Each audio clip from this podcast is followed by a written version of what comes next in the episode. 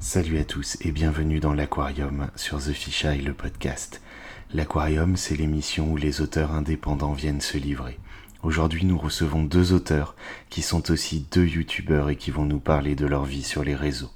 Cette émission a été enregistrée le 8 mai 2020, en plein confinement. Bonne écoute.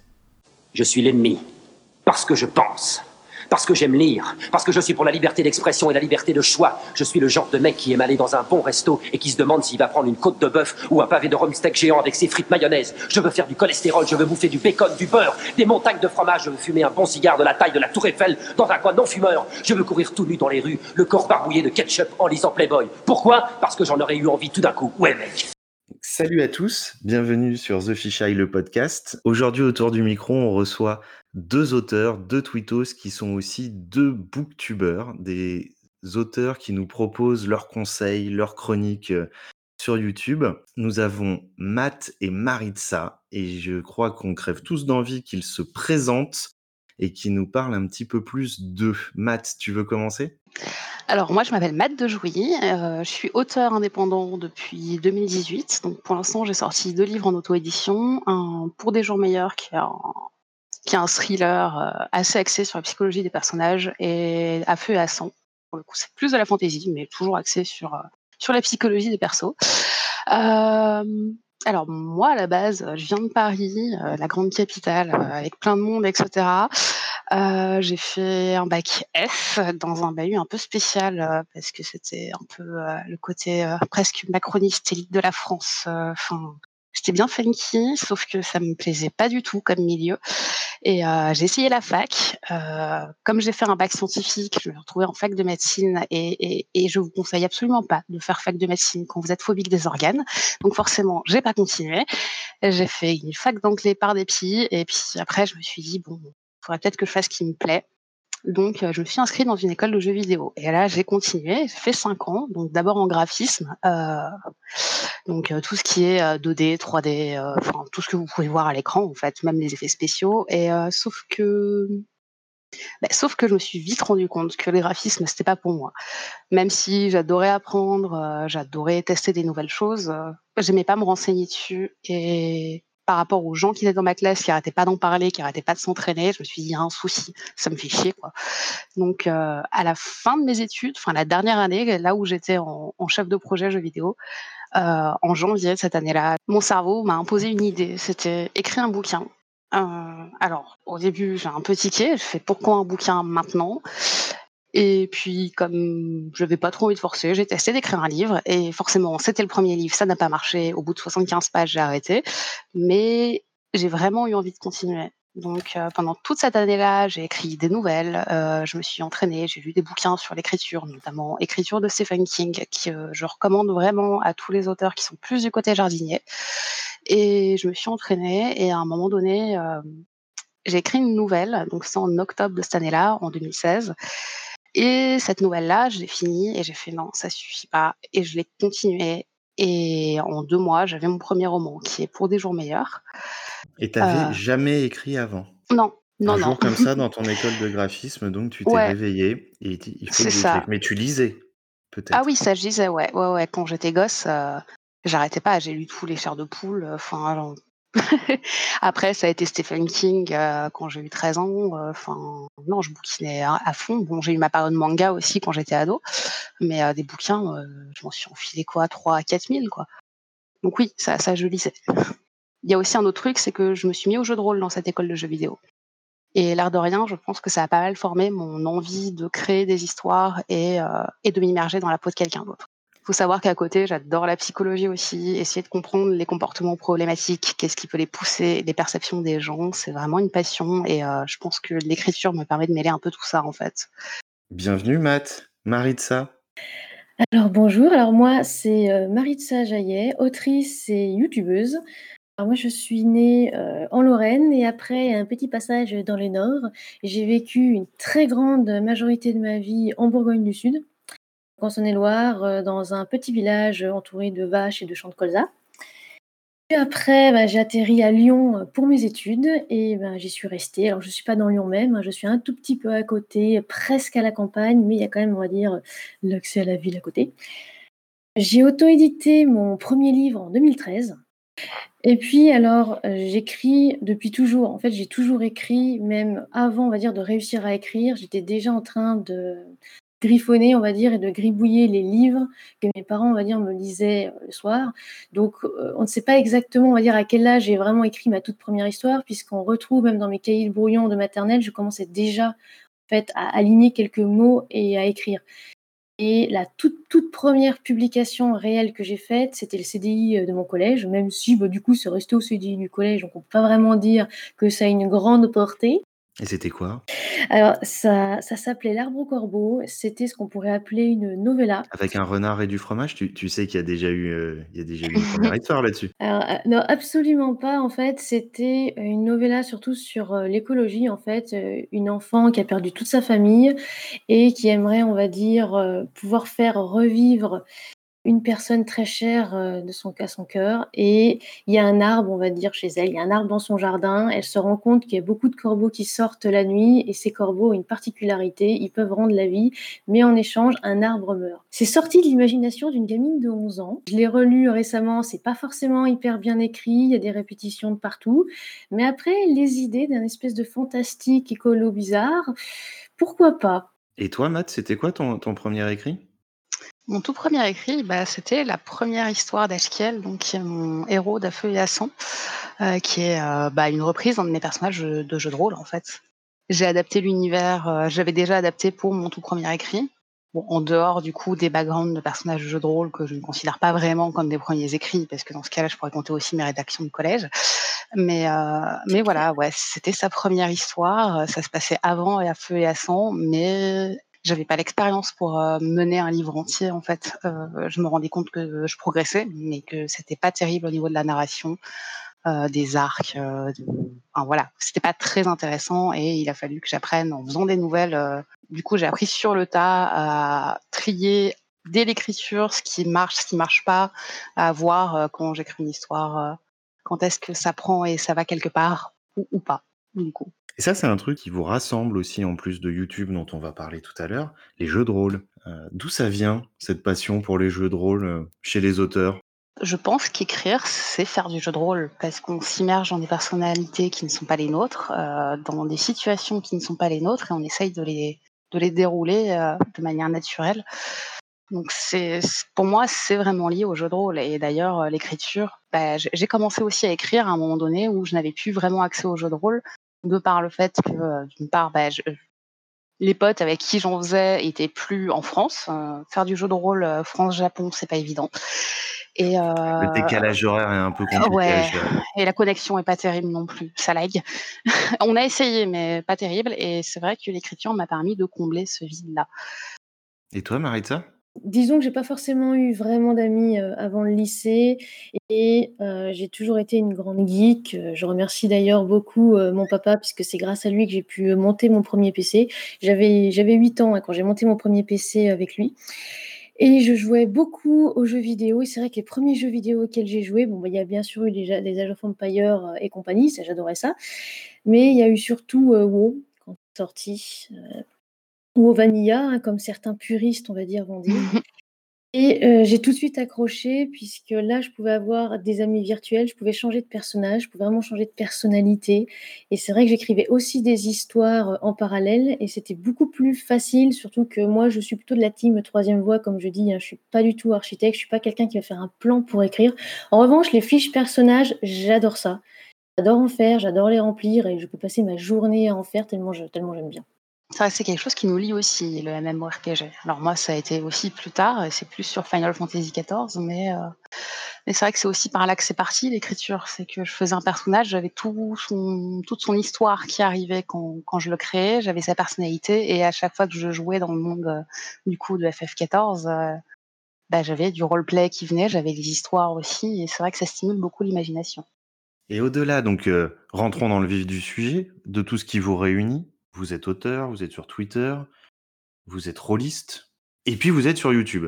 Qu'est-ce que Ouais. c'est que cette histoire? J'ai envie d'en savoir un petit peu plus. Qu'est-ce qui a fait qu'un matin vous vous êtes levé ou un soir vous vous êtes couché ou après une cuite avec des copains, vous vous êtes dit: «Je vais faire une chaîne YouTube»? Heu, c'est vrai que moi, dans mon école de jeux vidéo, c'était un truc assez courant d'avoir une chaîne YouTube, de présenter ses bah, soit ses travaux parce que déjà nous, on nous demandait d'uploader sur YouTube, heu, des petits trailers, heu, des jeux créait.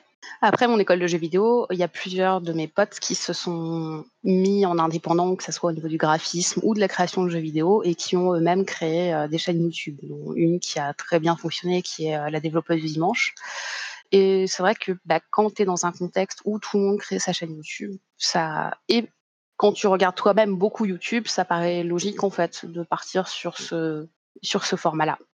Après, il y a aussi le fait que, bah, écrire, heu, personnellement, ça me fatigue, donc ça a l'air de me fatiguer moins que d'autres personnes et plus que que des gens comme, heu, Ella, heu, sur, sur Twitter. Mais je peux pas écrire plus de 4 heures par jour, donc je me voyais mal faire en plus beaucoup d'articles et et communiquer de ce point de vue-là. C'est vrai qu'au moins YouTube a l'avantage de faire travailler, on va dire, d'autres, d'autres parties du cerveau, d'être un peu plus détente pour ma part. Donc c'est pour ça que j'ai choisi YouTube, en fait, tout simplement. Et comment tu as choisi ce que tu allais dire dans tes vidéos, ce que tu allais raconter? Bah, alors, au début, c'était un journal de bord tout pourri, heu, où j'essayais de décortiquer, heu, comment on crée un un roman. Donc, heu, d'abord, juste l'inspiration, ensuite les personnages, ensuite, voilà ces choses-là. Sauf que c'est j'ai plus, heu, des envies de globalité quand je présente quelque chose. J'aime bien aller au fond du sujet, comprendre comment ça fonctionne et heu et au fur et à mesure, je me suis adaptée à mes envies, heu, tout simplement en fait, sur, sur mes vidéos YouTube.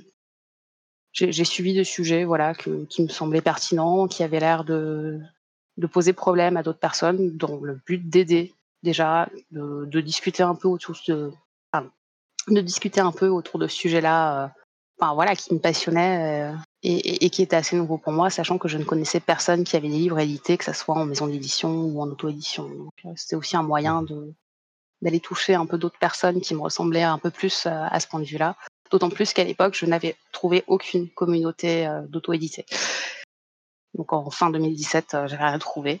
Je je sais pas pourquoi, mais même sur Facebook, j'avais pas trouvé de groupe. Bon et toi Maritza, comment tu es arrivée sur YouTube? Alors, heu, moi, c'est assez original, on va dire, puisque ça démarre à la fac. En fait, déjà à la fac, mes professeurs voulaient, en fait, que je lance, heu, une chaîne YouTube pour, on va dire, parler de droit et parler aussi également de mon entreprise et au départ, c'était un projet qui devait se faire pour montrer, en gros, des étudiants qui étaient aussi auto-entrepreneurs dans l'université, heu et en fait, ça ne s'est jamais fait. Le projet ne s'est jamais fait puisque je n'étais pas du tout à l'aise à l'oral. Heu, faut savoir que moi, à l'oral, ça n'a jamais été ça. Je suis peut-être un peu plus douée à l'écrit, mais l'oral, heu, non. Je suis peut-être, bah, d'ailleurs, je suis pour l'instant la seule qui n'ait pas réussi son grand oral, heu, de master 2, hein, très clairement. Je n'ai pas réussi à aligner plus de 3 mots.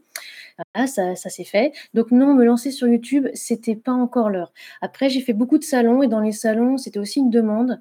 J'avais beaucoup d'amis auteurs, j'avais beaucoup aussi de lecteurs qui me demandaient, en fait, une chaîne YouTube parce qu'ils n'arrivaient pas il y avait beaucoup de chaînes YouTube qui existaient, mais ils n'arrivaient pas à retrouver, on va dire, assez de bienveillance, assez d'écoute également. Et il y en a, par exemple, qui posaient des questions, heu, à certains, heu, booktubeurs ou booktubeuses et ils avaient jamais de réponse. Ou en tout cas, ils avaient des réponses tellement évasives que ça ne répondait pas du tout à leurs attentes.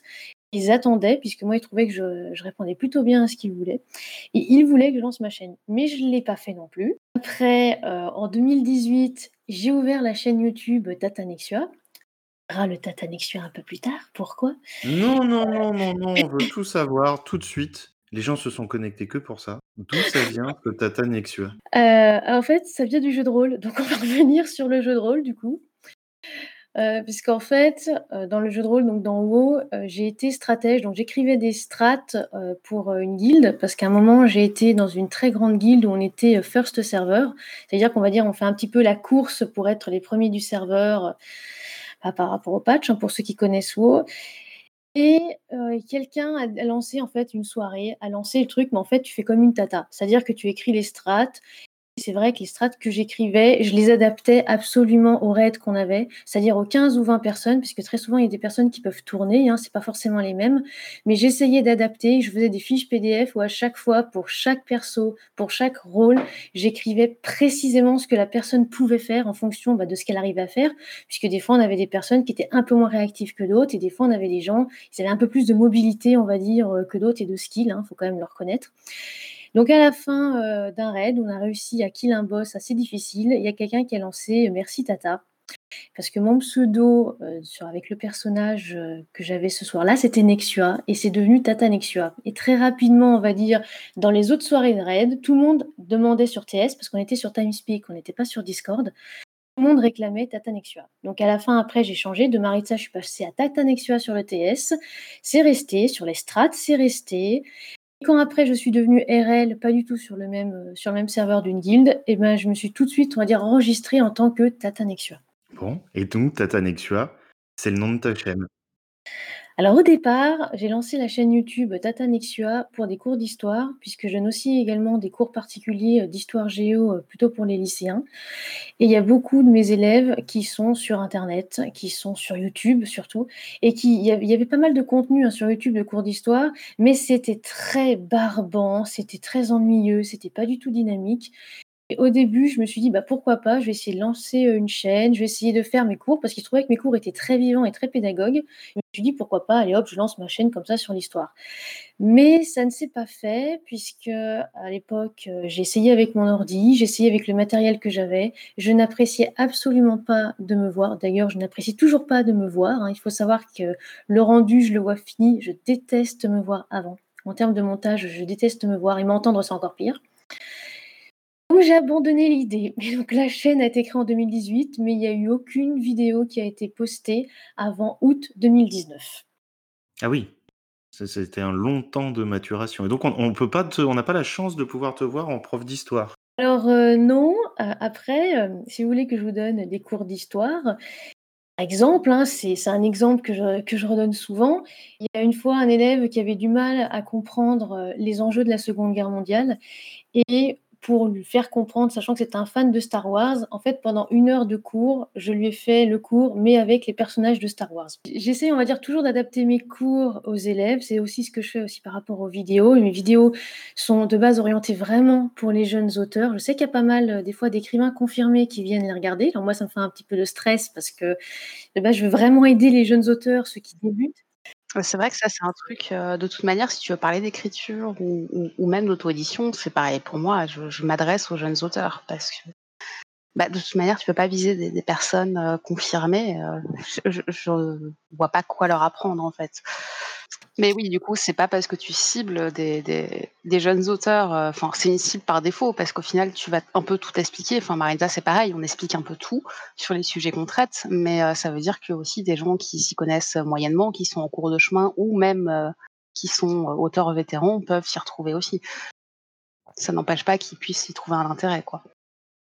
Et donc, je comprends que vous avez eu envie d'expliquer votre démarche, d'auteur finalement, puisque ce que vous nous racontez au-delà d'être des conseils, c'est vous témoigner de ce que vous avez vécu vous-même. Pourquoi vous avez eu envie de le faire? Pourquoi vous avez d'un coup eu envie de raconter ça? Et surtout dans un format où on vous voit? Vous auriez pu choisir un podcast, même si ça apporte moins de visibilité a priori. Vous auriez pu euh, rester sur un blog euh, écrit tout simplement, ou choisir un format de vidéo même où on ne voyait pas votre tête. Qu'est-ce qui a fait que vous avez eu envie de vous mettre vous-même en scène dans ces vidéos? Du coup, chez moi, il y a, deux choses. Il y a déjà, bah, comme je disais, hein, le fait que c'était pas trop compliqué pour moi de faire une vidéo YouTube, en tout cas psychologiquement, parce que c'était un truc assez classique. Euh, il y a aussi des livres d'entrepreneuriat, parce que quand j'ai découvert l'auto-édition, j'avais déjà écrit deux livres et je ne savais absolument pas à quelle maison d'édition les adresser, et j'ai découvert l'auto-édition. Et avec ça, je me suis énormément renseignée pendant trois mois sur euh, tout ce qui est entrepreneuriat, donc euh, la façon de penser, de réfléchir entrepreneur, qui me plaît énormément parce que c'était tout est basé sur la créativité en fait, le fait de rebondir en permanence, de trouver de nouvelles voies, de nouvelles opportunités. Et euh, dans ces chaînes d'entrepreneurs, que ce soit sur YouTube ou les bouquins que j'ai lus, il y avait un conseil qui revenait beaucoup, c'est n'attendez pas d'être prêt, n'attendez pas, euh, voilà, ça sert à rien d'être perfectionniste, ce qui est un truc que j'ai beaucoup retrouvé dans les recherches de psychologie que j'ai. Et, et, je me suis dit: «Ouais, effectivement, je commence, je peux toujours faire une chaîne pour montrer moi comment, comment j'avance, sur mon travail, comment je me développe. Même si dans 4 ans, je regarderai mes vidéos YouTube en me disant qu'elles sont pourries, c'est pas grave, j'avance et c'est cool et ça peut aider des gens, ça peut les motiver». C'est vrai que j'avais pas mal dans mon entourage, des gens qui n'osaient pas se lancer dans l'écriture. c'était aussi un moyen de les aider elles, parce que bon, bah, au début, c'était que des gens que je connaissais qui regardaient mes vidéos forcément. Et au fur et à mesure, ça s'est développé, quoi. Mais, mais ouais, je me voyais mal euh, écrire des articles de blog en plus de l'écriture euh, papier de, mes bouquins. Euh, déjà là, je dois faire un tuto pour créer son site web que j'enverrai par ma newsletter et, et je blogue dessus parce que bah, je suis en pleine réécriture des Enfants de la Terre, donc le livre de fantasy qui ne devrait pas, pas trop tarder à sortir. Mais, mais ça me fatigue le matin, quoi. Donc l'après-midi, j'ai pas envie d'écrire, j'ai envie de faire autre chose. Et les vidéos YouTube, c'est parfait pour ça. Et toi, Maritza? Pourquoi ce format? alors moi, c'est juste, un défi en fait, puisque j'ai loupé un j'ai loupé un concours administratif à à un point, on peut dire ça.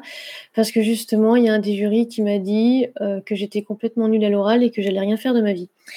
Donc, après une longue Sans toute la pédagogie de la personne. Ouais. Donc après une très longue, on va dire, phase vraiment de dépression où j'étais je me suis dit que j'étais nulle à rien, Heu, je me suis dit: «Bon, bah, voilà, il y avait ce projet de chaîne YouTube, je l'ai pas lancé, j'arrêtais pas de retarder». Je me suis dit: «Bon, on est quand même en 2019». On était en plein mois de canicule, c'était en juin à Lyon l'année dernière et je me suis dit: «Qu'est-ce que je fais? Est-ce qu'on se lance là-dedans?» puisque avec mon compagnon alors lui, il est infographiste 3D, heu, de formation, mais heu, il n'arrive pas à trouver de boulot. Il a fait un peu d'intérim, mais c'est pas il a jamais réussi à trouver de travail et je me suis dit: «Ben, écoute, heu, essaye de te mettre au montage, alors au début, c'était très balbutiant, hein, je sais, au début, il connaissait absolument rien au montage vidéo. Pas grave. Je me suis lancée, je me suis dit: «Allez, je fais un plan». Donc moi, j'ai fait un planning, j'ai fait un planning pour, heu, les plannings de Maritza. voilà, c'est ça, les plannings de Maritza, ils commencent à être un petit peu connus, heu, pour, heu, comment écrire et publier en fait un roman vraiment de A à Z. Vraiment, on va dire les tout débuts, donc c'est pour ça qu'au début, c'est vraiment, comment on crée une œuvre, d'où vient l'inspiration aussi également et là, on est en train d'arriver à la saison 3 avec les conseils de publication. Après, il va y avoir aussi toute la communication, hein, les ventes, les salons. Tu nous expliqueras aussi comment gérer la célébrité? Les les pubs, la coke, Ah ça, je peux en parler, j'étais en pub avant. Oui, je me trouve pas du tout, célèbre. Alors je sais que je reçois pas mal de MP, de de mails, tous les jours. J'ai beaucoup de notifications aussi. En revanche, la célébrité, non, ça je laisse plutôt, heu, une de mes sœurs, qui veut être comédienne et fouler, le tapis rouge à Cannes. Oui, ça je lui laisse la célébrité sans aucun problème. Juliette? Oui. Tout à fait, tu as totalement reconnu, c'est complètement Juliette. Juliette qui est un personnage de Rattrape-moi. Tu as balancé ta sœur dans ton bouquin? Alors, il faut savoir que la plupart des personnages, de mes bouquins sont très souvent inspirés de personnes que je connais, que je côtoie ou que j'ai croisées au moins une fois dans ma vie. Il y en a certains, j'exagère effectivement leurs traits. Par exemple, dans Rattrape-moi, j'ai vraiment en plus, j'ai beaucoup insisté là-dessus, surtout dans les interviews et les chroniques, sur le fait que Mathieu, c'est un personnage, en fait, c'est une personne qui existe réellement. Bon, il s'appelle pas Mathieu, dans la vraie vie, il est pas non plus marquis, il est pas non plus plein aux as, pas du tout, hein, il est agent territorial, mais il existe et il parle effectivement avec le langage châtié de Mathieu. Ah, c'est vrai que chez moi, les personnages, ils débarquent tout seuls. C'est des personnalités entières qui débarquent et qui disent: «Salut, je suis là et voici mon passé et et voilà mes problèmes». Allez, embarque, hein, on va les traiter. Qu'est-ce que vous en attendez de de ce vecteur de diffusion? Alors moi, personnellement, je n'avais pas d'autres réseaux à l'époque, j'en avais pas trouvé. Donc heu, j'avais juste ma page Facebook avec pas grand monde dessus. Heu, c'était avant tout un moyen de me connecter à d'autres personnes qui voulaient faire la même chose ou qui faisaient déjà la même chose. Heu, maintenant, bah, c'est juste un moyen de communication encore une fois. C'est vrai que Et ça a marché? Tu échanger as des pu te connecter avec des personnes? Ouais, ouais, ouais, notamment, celle que j'appelle ma 1re fan qui est, alors je je ne sais pas comment, mais mon 1er livre a super, super bien marché alors que je n'y connaissais rien en com, j'en ai quasiment pas fait, j'ai juste payé une paye une pub Facebook. Super Heu bien marché, heu, fais-nous rêver. Heu, bah, j'ai vendu 500 exemplaires en 3 mois C'est génial. et j'ai eu ma 1re fan comme ça parce que j'avais mis à la fin de mon livre, bah, si vous aimez bien mon contenu, je vais écrire d'autres livres et cetera et vous pouvez me rejoindre sur ma newsletter ou et ou ma chaîne YouTube. Et elle a débarqué en me disant ouais j'ai adoré ton bouquin et c'est encore mieux de te voir t'exprimer. Et c'est ce genre de choses qui m'ont fait reprendre les vidéos en 2020, donc après euh, fameuse année, année 2019 qui a été euh, très difficile. Mais euh, ouais, complètement. Mais voilà, c'est ce genre de commentaire qui fait que ok, ce que je fais, je crois que je suis sur le bon chemin, c'est cool. Juste ça. Et Maritza, toi, c'était pour le défi, et puis tu as pris goût.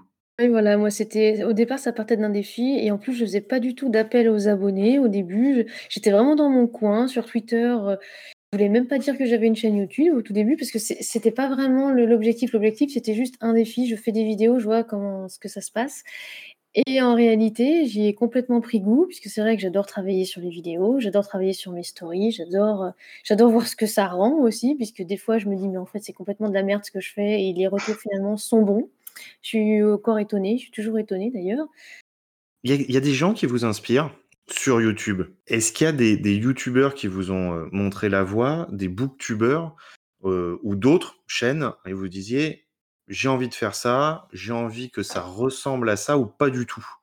Alors, à titre personnel, pas au moment où j'ai lancé la chaîne YouTube, mais récemment, j'ai découvert la chaîne de Hello Future Me, donc qui est une chaîne euh, voilà, tenue par un écrivain américain, si je ne me trompe pas. Euh, et par contre, son contenu et ses analyses sur des points, euh, que ce soit sur la royauté ou comment, euh, comment écrire des scènes d'action, sont tellement pertinentes, fouillées et documentées que je trouve ça dingue et que j'aimerais bien atteindre ce niveau-là de documentation et de travail. D'un autre côté, c'est vrai que ça prend un temps dingue, donc c'est un peu compliqué. Et alors, euh, moi, euh, pas du tout. Alors ça n'a rien à voir avec l'écriture. En fait, euh, de base, je suis sur YouTube, donc je suis dans du verbe suivre, des youtubeurs, sceptiques ou, comme on pourrait dire, le groupe, Astronogeek, Défécator, La Tronche en rien à voir avec l'écriture, mais j'adore leurs vidéos. J'adore leurs vidéos, j'adore aussi le dynamisme qu'ils mettent. C'est aussi pour ça que la première vidéo YouTube, je mets mes sources, parce que ça, c'est la phrase qu'Astronogeek répétait aussi assez souvent, je mets mes sources, je cite mes sources. Euh, c'est surtout ça qui m'a inspiré, puisqu'ils étaient très à l'aise, on va dire, devant la caméra, même Defecator, qui est complètement masqué, je me suis dit: «Un jour, j'aimerais bien être aussi à l'aise qu'eux et pouvoir, parler comme ça, en continu, sans forcément de cut, sans forcément de truc», donc oui, il m'inspire complètement. Est-ce que vous avez des projets futurs, des choses à nous annoncer sur, vos chaînes YouTube? Euh, alors pour ma part, c'est pas une énorme annonce, mais même si j'aime bien faire des chroniques, euh, je les trouve un peu vides de contenu. C'est-à-dire que souvent, elles font 7 à 8 minutes, ce qui me paraît assez court et même à titre personnel, j'ai tendance à pas beaucoup en regarder et je me suis dit que pour rendre ça intéressant, ça serait cool de rajouter un peu l'expérience de l'auteur en lui-même dessus. Donc le message qu'il voulait apporter ou qu'est-ce que ça lui a donné comme expérience d'écriture, quels sont les obstacles qu'il a rencontrés, qu'est-ce qu'il a réussi à surmonter. Et du coup, maintenant, mes chroniques, euh, je vais essayer de, de les agrémenter de ce genre d'informations pour aussi aider les auteurs euh, avec euh, d'autres points de vue et d'autres expériences. Restons un petit peu sur les chroniques parce qu'on n'en a pas parlé quand on détaillait ce que vous faisiez sur vos chaînes YouTube. Mais vous y faites aussi des chroniques. Alors, au-delà de les faire sur, euh, en vidéo, euh, ce qui m'intéresse, c'est comment on fait une chronique. Alors, je sais que vous l'avez expliqué euh, vous-même dans des vidéos. Maritza, j'ai encore regardé la tienne tout à l'heure. Ah, moi, je l'ai pas expliqué. non, c'est Maritza. Ouais, toi, tu débarques. Mais Maritza nous a fait une, une jolie vidéo pour nous expliquer comment elle faisait ses chroniques, ou en tout cas comment elle conseillait de, faire une chronique. Tout à fait. Pourquoi on fait une chronique? Et comment on choisit les livres qu'on va chroniquer? Est-ce que ce sont les gens qui nous les envoient? Est-ce qu'on choisit que ce qu'on aime? Alors, moi, à la base, je faisais quelques reviews. Donc, c'était plus des analyses de livres sous l'angle psychologique, parce que c'est une de mes passions, la psycho quand même. Euh, et en fait, ça, j'ai des bouquins, j'ai encore des piles de bouquins que j'ai pas reviewés parce que c'était trop long. Euh, ils sont pleins de post-it, de notes euh, de partout, mais c'est juste que je prenais même plus de plaisir à lire les livres du coup. Euh, c'est vrai qu'en reprenant ma chaîne YouTube, juste après, j'avais lu le, le, livre de Sophie Lim, donc euh, un deal pas très catholique. Et une fois que j'ai fini, je me suis dit mais c'est dommage d'en rester là et de juste mettre un avis sur Amazon quitte à, quitte à lire de l'auto-édition, peut-être aider les auteurs auto-édités qui galèrent déjà assez pour la visibilité. Et moi, ça me prend pas beaucoup plus de boulot de faire une petite chronique derrière, quoi. C'était vraiment ça, l'objectif. Après, au niveau du choix des livres, euh, au début, c'était vraiment la curiosité. Donc, comme Sophie et Marisa, ici présentes, sont quand même assez présentes sur Twitter et que moi je découvrais, je voulais voir ce qu'elles écrivaient. Et maintenant, que ce soit pour Anne-Sophie ou même les deux autres auteurs que j'ai inscrits pour des chroniques, ce sont eux qui sont venus vers moi. Mais comme effectivement les, les, les lectures sont pas toujours évidentes pour moi, je, maintenant je choisis. Comme j'en fais pas beaucoup des chroniques, je préfère choisir les livres. Euh, voir euh, déjà, lire les premières pages en fait, juste pour voir si c'est un livre euh, qu'on peut lire, c'est-à-dire avec pas trop de fautes, qu'il n'y a pas des erreurs de partout. Parce que je suis tombée sur des livres bon, que je voulais pas forcément chroniquer, mais qui n'étaient pas du tout de bonne qualité. je me dis, je, je peux pas, je peux pas en parler sans me, sans défoncer, on va dire. Et, euh, et je veux pas, c'est pas le but de, de plomber les gens, donc je préfère choisir en amont pour éviter de me retrouver dans ce genre de situation. Marita moi, ça n'a rien à voir. En fait, euh, de base, je fais toujours des chroniques papier, euh, de l'ouvrage. Je renvoie après, à l'auteur et je renvoie ce que j'appelle une chronique, détaillée. Alors il y a non seulement une petite chronique détaillée, mais il y a aussi en fait la somme de mes réactions. Quand je lis un bouquin, bah, d'ailleurs un petit peu comme quand j'écoute un podcast, j'ai tendance en fait à tout commenter et quand je lis, Ça se voit pas du tout. C'est vrai que quand je lis, j'ai toujours en fait un crayon, un papier à côté et je note absolument tout et après je retranscris en fait ça sur Word. Et euh, je me suis rendu compte que les auteurs appréciaient parce que du coup je réagis vraiment, euh, sur le mouvement, sur le moment, on va dire et euh, ça peut être assez assez cocasse. Seulement après, en fonction de la note, je propose ou pas une chronique vidéo. Il faut savoir que déjà quand les chroniques sont en dessous de 3 sur 5, souvent les auteurs ne veulent pas que je les publie. C'est vrai que, bah, souvent j'annonce des lectures, mais des fois vous voyez pas de chronique, après. Des fois, il y en a certains qui ne veulent pas que j'annonce la lecture, donc je ne l'annonce pas publiquement, mais je leur fais quand même une chronique, en privé. Certes, souvent, hein, ceux-là, euh, n'ont pas de chronique vidéo, n'en veulent pas, mais ceux qui ont plus de 3 sur 5 en chronique papier sont toujours demandeurs d'une chronique vidéo. Donc là, je les inscris en planning vidéo. Oui, on revient encore au planning. Planning vidéo qui, pour l'instant, est plein, euh, jusqu'au mois d'août. Tu as le sujet de tes vidéos jusqu'à fin août? Bah oui, puis pour, heu, les conseils, heu, ce qu'on va dire les conseils de la chaîne YouTube, heu, j'avais j'avais on va dire tout prévu pour qu'il y ait à peu près 52 vidéos. Pour vraiment Waouh! que ça tienne 1 an, je m'étais dit: «Je planifie au moins 1 an de vidéos». Ah ouais, non, moi, c'est mon sujet de vidéo suivant m'arrive au moment où je finis de tourner la vidéo précédente et je me dis: «Qu'est-ce que j'annonce pour la semaine prochaine?» et puis voilà. Bravo. Ouais, mode YOLO, quoi. Ah bah, ouais, mais c'est un peu ma manière de faire. Est-ce que c'est pas, heu, peut-être aussi violent et c'est pour ça qu'ils veulent pas être, heu heu, publiés ou pas que tu les cites, d'avoir une note à la fin?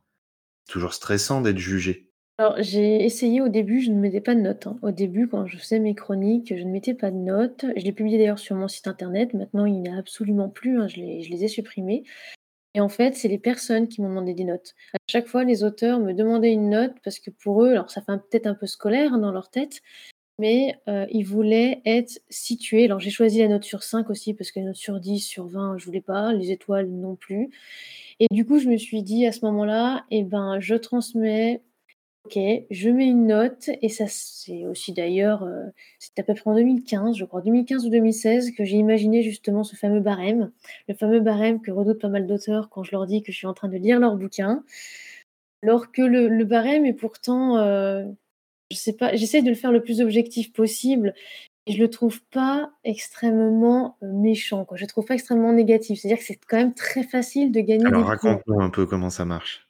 Il y a par exemple des points, heu, en fonction des personnages. Si par exemple les personnages sont profonds, ils sont assez réalistes, je pourrais l'avoir par exemple à côté de moi. Sont aussi cohérents, heu, dans leurs réactions, hein. C'est sûr par exemple qu'un personnage qui dit, heu, qu'il a peur du noir et que finalement au bout de 200 pages, tout va bien, il arrive très bien à s'orienter, c'est comme un chat et après qui dit: «Non, non, mais c'est bon, j'ai jamais eu peur du noir». Bah si, manque de bol, allez, petite incohérence.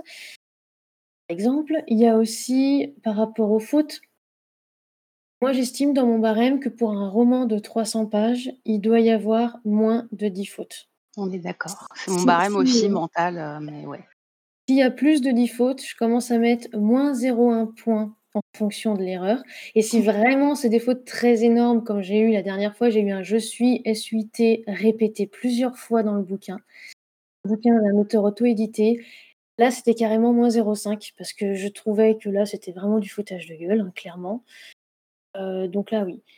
J'essaye vraiment que le barème, surtout pour les auto-édités, puisque je sais qu'il y a des auto-édités qui ont un peu plus de mal que les édités, même si les édités aussi, hein, il y a un barème avec des fautes. Hein. Et c'est encore pire, parce que chez les édités, euh, le barème, c'est 5 fautes. Au-delà de 5 fautes, ça commence à être jugé sévère. Bah, hein, je suis d'accord avec ce barème-là. Il y a aussi un coefficient de fautes dans les trois premières pages. Ça, c'est un truc, je fais, mais quand je vois deux fautes dans les trois premières pages, je fais, mais tu fous de ma gueule, t'as pas lu, quoi. C'est aussi pour ça que je mets pas de notes, parce que si je mettais de notes, ça serait, ça serait l'enfer, quoi. Ah bah, la, plupart, la plupart des auteurs que je chronique gagnent beaucoup de points sur l'histoire et les idées. Parce que c'est vrai que histoire et idées, il y a quand même 15 points euh, à gagner au total. Et les gens ont souvent de très très bonnes idées. Des fois, elles ne sont pas forcément bien maîtrisées. Ils peuvent partir un petit peu dans tous les sens, mais les idées, l'histoire, c'est vraiment bien. Et je mets toujours l'accent euh, là-dessus. Bah, la plupart d'ailleurs des auteurs que j'ai chroniqués, euh, à mon avis, pourront en témoigner sous le podcast. Et j'essaye vraiment de mettre l'accent sur les points positifs et très souvent les histoires, les idées. J'ai jamais mmh eu à l'heure actuelle, à part un, mais c'était qu'une bêta lecture, j'ai jamais eu, on va dire, une histoire qui était fade, où il y avait absolument aucune idée, où, c'était, on peut dire, où c'était nul. Non, j'ai jamais eu ça. Ça, vraiment, j'ai vraiment eu, euh, dire je touche du bois, et j'ai pas de bois, très bien, là, il y a du bois. C'était surtout les fautes, la cohérence aussi. Des fois, il y a pas mal de bouquins où c'est complètement incohérent parce que bah, mmh malheureusement, euh, c'est des fois les premiers jets, hein, il faut le dire. Je l'ai déjà dit aussi dans mes vidéos YouTube. Des fois, il y a des auteurs auto-édités qui publient leurs premiers jets. Mais c'est vrai que moi, je, quand je lis, j'ai des courbes qui, qui sont dans mon esprit. Donc, c'est des courbes des histoires, des sous-intrigues, des choses comme ça. Je ne sais pas pourquoi je vois ça en courbe. Mais euh, la plupart du temps, je suis assez frustrée dans l'auto-édition jusqu'à maintenant parce que les courbes se déploient normalement. On voit que l'histoire va quelque part et en fait, c'est absolument pas traité. C'est un truc qui me frustre énormément en fait. Et euh, c'est aussi ce que j'essaye d'expliquer, euh, ce que j'aimerais arriver à expliquer, mais c'est très difficile parce que c'est une vision particulière et subjective et interne mais expliquer comment on développe une sous-intrigue et pas juste avec euh, le, le, plan en trois actes qui me gave à chaque fois que je vois. Mais, euh, oui, mais moi, moi, aussi, ça me gave bien ça, puisque j'ai jamais fait ça. Et euh, oui, non, mais quand on me dit tu écris avec un plan en 22 étapes et tu dois absolument les respecter et il doit se passer ça à tel moment de ton histoire, ça à tel moment de ton histoire, je fais mais t'écris pas un livre en fait là. Bah, sache que ça, c'est un conseil qui revient très, très souvent dans des vidéos de ah bah, je je les regarde donc oui. Mais que je ne supporte pas non plus, puisque j'ai jamais fait ça non plus, mais j'écris en mode mondiolo Ah, c'est le quart d'heure on se fait des copains. Ouais, c'est le quart d'heure où on se fait des copains, mais pour moi l'écriture, comme tout art, c'est un vecteur de liberté. Si tu es à t'imposer un carcan absolu, euh, tu pas compris quoi. Après, je me dis que peut-être qu'il y a des gens qui ont pas voilà, personnellement, tu me mets une feuille blanche, elle sera remplie en 10 minutes il y a ça aussi. C'est peut-être que je me dis pour des gens qui stressent, qui ont le syndrome de la page blanche, avoir un carcan peut les rassurer et peut les aider. C'est juste pas mon cas et je voilà. Peut-être que je juge vite et euh, ça s'applique juste pas à ma façon de fonctionner. Peut-être que ça peut aider d'autres personnes. C'est pour ça que je ne dénigre pas en fait ce, genre de choses euh, en dehors de mon cas particulier. Si ça peut servir à d'autres gens, tant mieux. Et donc, ce que je comprends, euh, pour revenir sur la manière dont vous pas juger, c'est pas le bon mot, mais vous appréciez les romans euh, que vous chroniquez. Les auteurs indépendants sont plutôt pleins d'idées. On oublie tous ceux dont on vient de parler à l'instant et qui suivent des canevas un petit peu trop stricts, mais dont ils ont certainement besoin pour leurs premières expressions euh, écrites. Beaucoup d'idées euh, partent peut-être un petit peu dans tous les sens, mais c'est la folie, la folie du premier roman ou des débuts. Mais par contre, euh, de ce que je comprends, c'est que le style, l'orthographe, la grammaire n'est pas forcément au rendez-vous. Alors le style, ça, c'est difficile à juger. je suis assez. Il change en plein milieu du bouquin, et si c'est pas justifié, parce qu'encore a un changement de genre à, cause de l'intrigue, pourquoi pas euh, Une écriture qui s'accélère pour un tel moment, etc. Ça, il n'y a pas de souci. Mais par contre, effectivement, l'orthographe, euh, la grammaire, ça, c'est bah, pour moi, c'est un signe de respect, en fait, d'écrire dans la langue que, que l'autre personne parle. S'il y a des fautes partout, euh, c'est vrai que j'ai tendance à penser que, que la personne s'en fout. Je vais me faire un petit peu l'avocat du diable. Euh, et on va aborder du coup euh, les fameux grammars nazis, pour lesquels j'aimerais bien qu'on trouve un autre terme parce que avoir le point Goldwing qui, pop comme ça à chaque fois qu'il y a un truc qui va pas, c'est un petit peu dommage. Euh, puis on se demande comment il les aurait appelés du coup avant 1936. Euh, est-ce que l'évolution de la langue ne doit pas passer aussi pas par des fautes, de pas par des fautes d'orthographe bêtes, mais peut-être par des, des variations de syntaxe. Est-ce que c'est pas aussi laisser la liberté à l'auteur de s'exprimer, comme il veut, que de faire des fautes d'orthographe? Encore une fois, je me fais l'avocat du diable Ouais, non, mais c'est un débat très intéressant. Alors à titre personnel, quand je parlais des fautes d'orthographe, je parlais, des fautes, comme tu disais, SUT, des fautes qui ne sont pas cohérentes au sein du texte. C'est-à-dire que ça écrit, de dix manières différentes dans le livre, voilà. Par contre, j'ai un fichier de favoris qui s'appelle I hate French parce que je trouve qu'il y a effectivement des règles dans la langue qui ne sont absolument, enfin qui sont débiles quoi. À titre personnel, voilà, les enfants de la terre, il y a beaucoup de plantes dedans et me faire dire que je ne peux pas conjuguer le verbe éclore au passé simple me saoule. Et du coup, bah, tant pis, je le conjuguerai au passé simple, même si c'est marqué plein de fautes, etc. au bout d'un moment, ça me saoule, quoi. Donc oui, je, milite aussi pour une évolution de la langue et euh, sortir un peu des carcans bêtes et, euh, et pas justifiés qui est parfois imposé par, euh, par euh, l'Académie française. Et s'ils pouvaient nous remettre au goût du jour le neutre, ça arrangerait tout le monde. Voilà, petit message. Euh, pas forcément message personnel, mais ça arrangerait quand même tout le monde. Ouais, je pense que ça aiderait au niveau sexisme aussi, parce que quand sur mes vidéos YouTube, j'ai quelqu'un qui vient me dire Ah, t'as fait une faute, regarde, t'as pas, pas conjugué au féminin ta description. Je bah oui, mais. Alors, si t'as écouté la vidéo, déjà, je parle de mots au masculin, mais en plus, c'était cohérent dans toute la description, donc non. Oui, oui. Euh, moi aussi, c'est pareil, hein, si je peux rebondir euh, là-dessus. Rebondis. On me dit aussi très souvent que j'écris de manière euh, inversée, puisque moi, très souvent, mes phrases, il faut, faut vraiment la lire, on va dire, entièrement pour comprendre, parce que très souvent, c'est plutôt à la fin qu'au début. Je pense que Matt, d'ailleurs, l'a certainement remarqué dans Rattrape-moi. T'écris à la manière germanique. Voilà, alors les informations importantes sont mises à la fin. J'étais pas du tout au courant en fait, hein. J'ai toujours écrit comme ça en fait, mais il y a quelqu'un effectivement, euh, quelqu'un il y a quelques années en fait qui m'a dit, euh, «Non mais en fait toi tu sais pas, écrire, ton style il est extrêmement bizarre, tu devrais mieux écrire, comme ça et comme ça».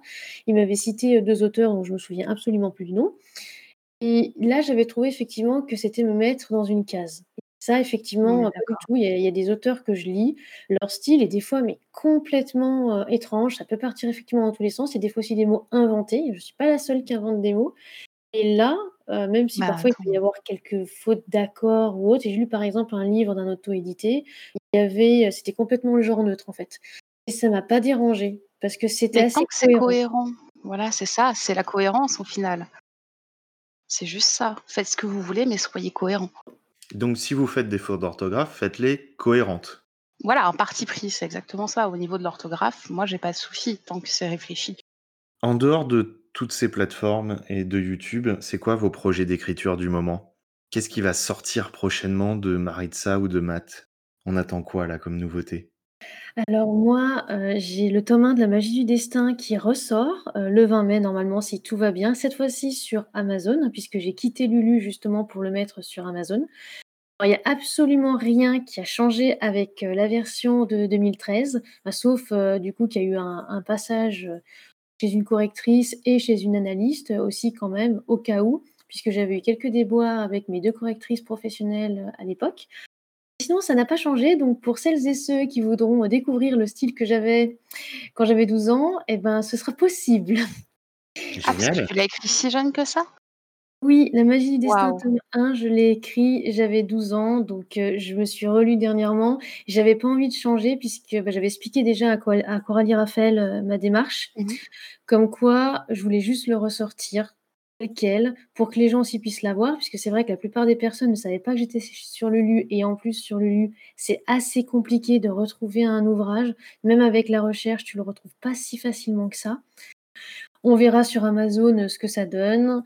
J'expliquerai aussi la démarche parce que sinon il y en a qui vont penser que c'est un livre que je viens d'écrire alors que pas du tout, euh, même si la première édition est indiquée, parce que la première édition publique a été faite en 2014, en 2013 c'était dans un cercle un petit peu privé. Voilà. Euh, donc c'est dans son jus. Donc c'est vrai que les répétitions, il y en a, il y a il y a pas mal Ah, de rép pas les répétitions, toi? non, mais en plus, je déteste ça, donc c'est pour ça que là, quand je l'ai relu, je me suis dit: «Mais comment j'ai pu faire ça?» il y a des fois des mots l'un l'un, on va dire, sous l'autre, c'est c'est pas possible. Comment j'ai pu faire ça? Mais je l'ai laissé, j'ai laissé dans son jus. Il ressort normalement le 20 mai. J'ai pas voulu le sortir pendant le confinement. Normalement, il devait sortir, en fait, fin mars, mais j'ai préféré attendre Mmh et heu, pour le moment, bah, normalement, ça doit sortir. J'espère que ça va j'espère qu'il n'y aura pas de problème et que le 20 mai, vous pourrez enfin re-redécouvrir ma ma sublime plume, heu, d'adolescente. Bah, du coup, on note le 20 mai. Voilà, sinon ah sinon, bah, oui, il y aura d'autres projets puisque, heu, j'ai il faut pas que je me trompe de date, donc comme ça, je vais pouvoir reprendre ma phrase. Ça va me laisser le temps de regarder mon calendrier, en fait. Le fameux. C'est mon fameux calendrier, heu, sur lequel je note tout. Alors j'ai effectivement une autre sortie le 13 juin, il y a le recueil, heu, Nutitsi, la maison d'édition Nutitchip qui sort, dans lequel j'ai une nouvelle, La thérapie, qui est ma première nouvelle, heu, érotique que j'écris. Donc je remercie énormément Fifi Rouquine et Jeanne Malisa pour leurs conseils, parce que sans elles, j'aurais jamais pu écrire quelque chose comme ça. Je partais de très, très, très loin parce que l'érotisme et moi, ça fait 18, hein. 18 Voilà. du coup. Et toi, Matt? Bah, alors moi, là, je suis en train de bosser après Retour des bêta lecteurs sur Les Enfants de la Terre, qui est un roman de fantasy, heu heu, qui se passe dans le même univers, heu, que À feu et à sang, mais juste pas du tout dans la même région. Et voilà, là, il manquait des bouts pour que pour qu'il soit assez bon à mon goût, donc je suis en train de les rajouter actuellement, mais j'en ai plus pour très longtemps. Je pense que d'ici une semaine, j'aurai vraiment fini. Donc bah, comme je le disais dans ma vidéo sur les campagnes de prépublication, du coup, il va pas sortir tout de suite parce qu'il va falloir que je passe par des chroniqueurs, un peu de pub, et cetera. Heu, donc probablement fin juillet, début août. Mmh Et après, bah, voilà, dès que là, j'ai fini, heu, de faire la réécriture, heu, des Enfants de la Terre, la 5e réécriture, celui qui m'aura don donné le plus de fil à retordre, j'écris mon petit document, pour les sites web parce qu'il faut bien que je le finisse et je pars sur la correction de Jenny, qui est la préquelle de Pour des jours meilleurs. Donc plein de projets à sortir et tout ça en auto-édition. On en sait maintenant, heu, plein sur vous en tant que, heu, booktubeur et heu et auteur de la twittosphère, auteur des réseaux, auteur auto-édité. On va essayer d'en savoir un petit peu plus, sur vos goûts à travers 6 questions. On va commencer par Maritza qui adore parler.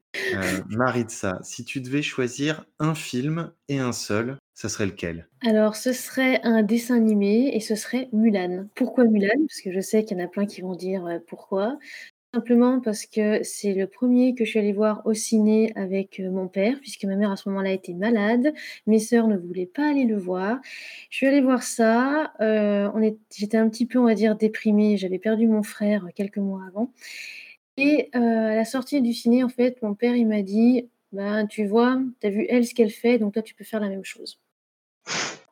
Ah ouais! Ça et ça m'est resté gravé et mon père me dit toujours, heu, ça aussi à l'heure actuelle. C'est formidable. Du coup, tu t'es engagée dans l'armée chinoise? Alors non, mais mon père voulait que je m'engage dans l'armée puisque mon père est un ancien militaire et il rêvait que comme mon frère, je rentre dans l'armée et que je fasse un petit peu les mêmes choses que lui. Mais heu, non, je ne suis pas rentrée dans l'armée. Il me le dit encore, hein: «Tu es sûre que tu veux pas rentrer dans l'armée et tout?» non, je ne veux toujours pas rentrer dans l'armée, même si je sais qu'il apprécierait beaucoup, mais non. Matt? Alors les films, c'est super compliqué pour moi, j'en regarde pas énormément parce que j'ai pas une énorme patience, heu, je gesticule beaucoup trop même, heu, devant un film. Heu, j'en ai plusieurs qui me viennent en tête. Bon allez, je vais parler de Juno. Alors absolument pas pour l'histoire, mais déjà pour la bande son qui est absolument géniale, je sais pas si tu la connais? Et aussi parce que c'est un film que je voulais pas voir quand j'étais ado, parce que j'avais la trouille que voilà, comme ça se comme ça c'est vraiment l'histoire d'une adolescente qui tombe enceinte, j'avais peur que mes parents croient que j'allais tomber enceinte si je regardais ce film, donc je l'ai gardé pour beaucoup plus tard. Et c'est juste qu'au niveau de la narration, ça présente un cas sans jugement. Et c'est ce que j'apprécie dans toutes les œuvres de fiction, c'est vraiment regarder ce qui se passe dans cette situation-là, ce qui peut se passer, les implications que ça a, mais on va pas juger les êtres humains et ce sont des vrais êtres humains. Et ça, je trouve ça vraiment cool. Et si tu devais choisir une musique? Pas un artiste, ou un album, juste une chanson ou une musique? Pour ma part, alors j'avais pensé à une autre musique, mais là, celle qui me vient, c'est For a Better Day d'Avicii. C'est pas forcément ma chanson préférée, mais c'est simplement qu'à l'époque où j'ai commencé à écrire, tout, mais absolument tout allait mal. Heu, bon, que ça soit, du harcèlement dans le couple et autres violences, heu, ou du harcèlement en cours avec un prof, heu, voilà, qui était particulièrement odieux ou même le taf qui se passait pas super bien. Je crois que j'ai aussi écrit parce que j'avais besoin d'aller mieux et c'est pas pour rien que mon premier livre s'appelle Pour des jours meilleurs parce que c'est sur cette musique que je l'ai écrit. C'est sur cette musique que, heu, m'est venue toute l'histoire en fait, heu, du roman et c'est par cette musique et ce roman que j'ai réussi à me libérer de tout ça et à tracer ma voie, heu, bah, vers des jours meilleurs du coup. Voilà. Et toi, Maritza? Alors moi, c'est, heu, Gillian de Within Temptation avec mon super accent, heu, anglais.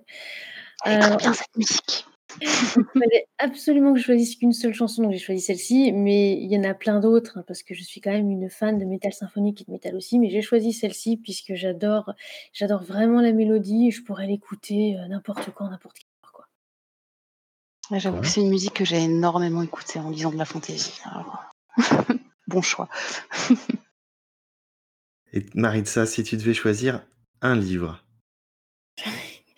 Ça, ça a été extrêmement difficile. Alors je me je me suis dit: «Je vais choisir le 1er livre en fait, heu, que j'ai feuilleté», enfin du moins de ce que mes parents disent que j'ai feuilleté, à savoir le Code civil.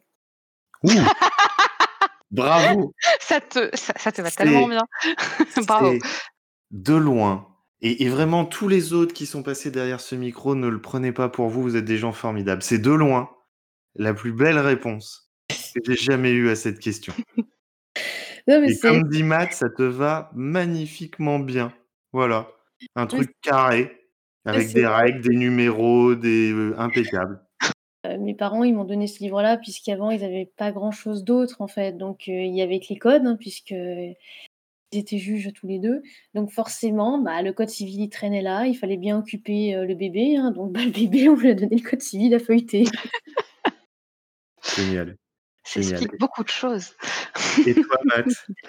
Heu, moi, j'aurais parlé de Rhapsody, donc la symphonie des siècles de Elizabeth Haydn, simplement parce que c'est un livre, heu, un peu magique pour moi. C'est-à-dire que j'étais à la Fnac et j'ai tendu le main la main pour, heu, attraper un livre sur un rayon de fantaisie et c'est pas du tout le livre que je voulais qui est arrivé dans ma main, je ne sais pas comment et je l'ai vu, j'ai fait: «Ouais, c'est celui-là que je veux» et j'ai dû le lire au moins, au moins 10 fois depuis. C'est je sais pas, c'est pareil, c'est une fantaisie qui est bien fouillée, qui est cohérente, heu, qui est très musicale dans la langue, ce que j'apprécie beaucoup. J'aime beaucoup la musique aussi et et juste qui traite, heu, à la fois d'histoire de barde, de magie, mais surtout de souffrance et de traumatisme, ce qui sont des sujets qui apparemment me plaisent beaucoup.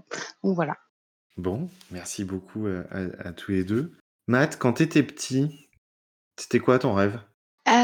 Alors quand j'étais petit, heu, j'avais pas spécialement de rêve jusqu'à mes 8 ans et je m'en souviens alors ça va être sordide, je suis désolée, mais de mes 8 ans à mes 18 ans, je me suis demandé comment je partirais de la maison.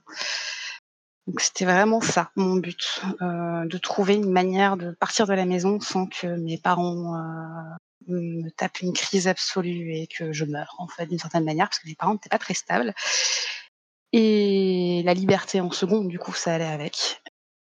Voilà. Bon, heu Oui, c'est le truc assez assez triste, mais en plus, le pire, c'est que moi aussi, c'est assez triste, donc c'est vraiment pas Et bah, Maritza, c'était quoi ton rêve à toi quand tu étais petite? D'être comprise. Parce que j'avais j'avais pas d'amis, en fait, même pas imaginaires, parce que personne n'arrivait à me comprendre, donc vraiment d'être comprise. Maintenant que tu es devenue grande, Maritza, c'est quoi ton rêve? Motiver le plus de monde possible. À quoi faire? À écrire, à être bien, à se sentir bien, à avoir confiance aussi, heu, en eux, heu, peu importe, mais vraiment en tout cas que les gens soient heureux de vivre chaque jour qui passe. Et toi, Matt? Bah, alors ça va rejoindre Maritza, mais c'est vrai que je me suis rendu compte, heu, après plusieurs relations qui sont mal passées, qu'il fallait déjà que ma liberté passe par moi-même, avant de pouvoir la transmettre aux autres et c'est vraiment ce que je m'applique à faire. C'est que je je veux être libre et si je peux être libre en plus en gagnant ma vie juste avec mes livres, c'est parfait, mais aussi pour aider les gens qui sont un peu plus dans la galère, qui se fondent pas dans le moule classique de la société, à se dire: «OK, je peux aussi tracer ma voie moi-même et je me sentirai vachement mieux comme ça». Et alors, qu'est-ce qui te fait lever le matin? Bah, le chat. Parce que venu 9h du matin, il miaule et il me fout des coups de patte pour que je me réveille, sachant que pour moi, se, se- me lever, c'est très difficile. Euh, donc, il me sort du lit il est très pratique pour ça. Mais globalement, bah, j'ai envie d'écrire, j'ai envie de continuer l'histoire que je fais parce que j'écris le matin. Donc, c'est vraiment ça qui me motive. Et puis, bah, voilà, j'ai ma journée un peu cadrée et je, je prends du plaisir dans tout ce que je fais. Donc, euh, c'est motivant en soi, quoi. Maritza, qu'est-ce qui te fait lever le matin? Euh, ben, les plannings que j'ai fait la veille. Le code civil. Oui, ce que j'allais dire, et la relecture assidue du code civil. Non, mais c'est vrai que j'aime beaucoup euh, les plannings, j'aime beaucoup en fait savoir à l'avance ce que je vais faire. Je, je réagis très mal en cas d'imprévu. C'est vrai que j'aime bien être prévenue, j'aime bien savoir ce qui va se passer à telle heure. Euh, je suis quelqu'un qui va partir en stress ou en crise d'angoisse si c'est pas prévu. Quoi. Voilà, donc le planning, vraiment, je sais ce que je vais faire la journée, je me lève et hop, ça part. Quoi. Ouais, ça dit, Bon. je te comprends là-dessus, parce qu'autant quand je suis seule et que je dois juste faire de l'écriture et tout, commencer à 9h ou à 11h, je m'en fous. Mais dès qu'il y a quelqu'un d'autre euh, dans la balance, pareil, si c'est pas prévu bien à l'avance, j'angoisse et c'est plus possible, quoi. Merci beaucoup. Merci d'avoir répondu à toutes les questions. Je voudrais vous laisser le mot de la fin, si vous avez encore envie de dire quelque chose aux gens qui écoutent.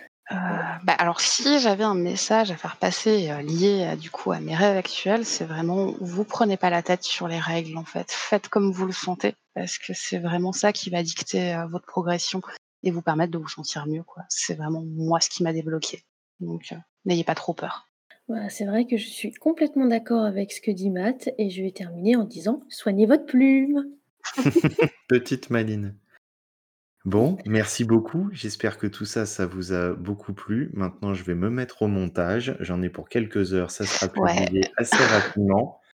On se retrouve bientôt sur le podcast, sur Twitter, euh, où vous voulez, sur les réseaux sociaux. Et d'ici à ce qu'on se retrouve, soyez heureux. Follow the yellow brick road. Follow the yellow brick road. Follow, follow, follow, follow, follow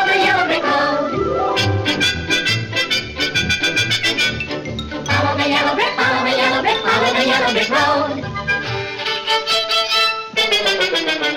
You're off to see the wizard, the wonderful wizard of Oz. You'll find he is a wizard, a whiz, if ever a whiz there was. If ever, oh, ever a whiz there was, the Wizard of Oz is one because, because, because, because, because, because, because of the wonderful things he does. You're off to see the wizard, the wonderful Wizard of Oz.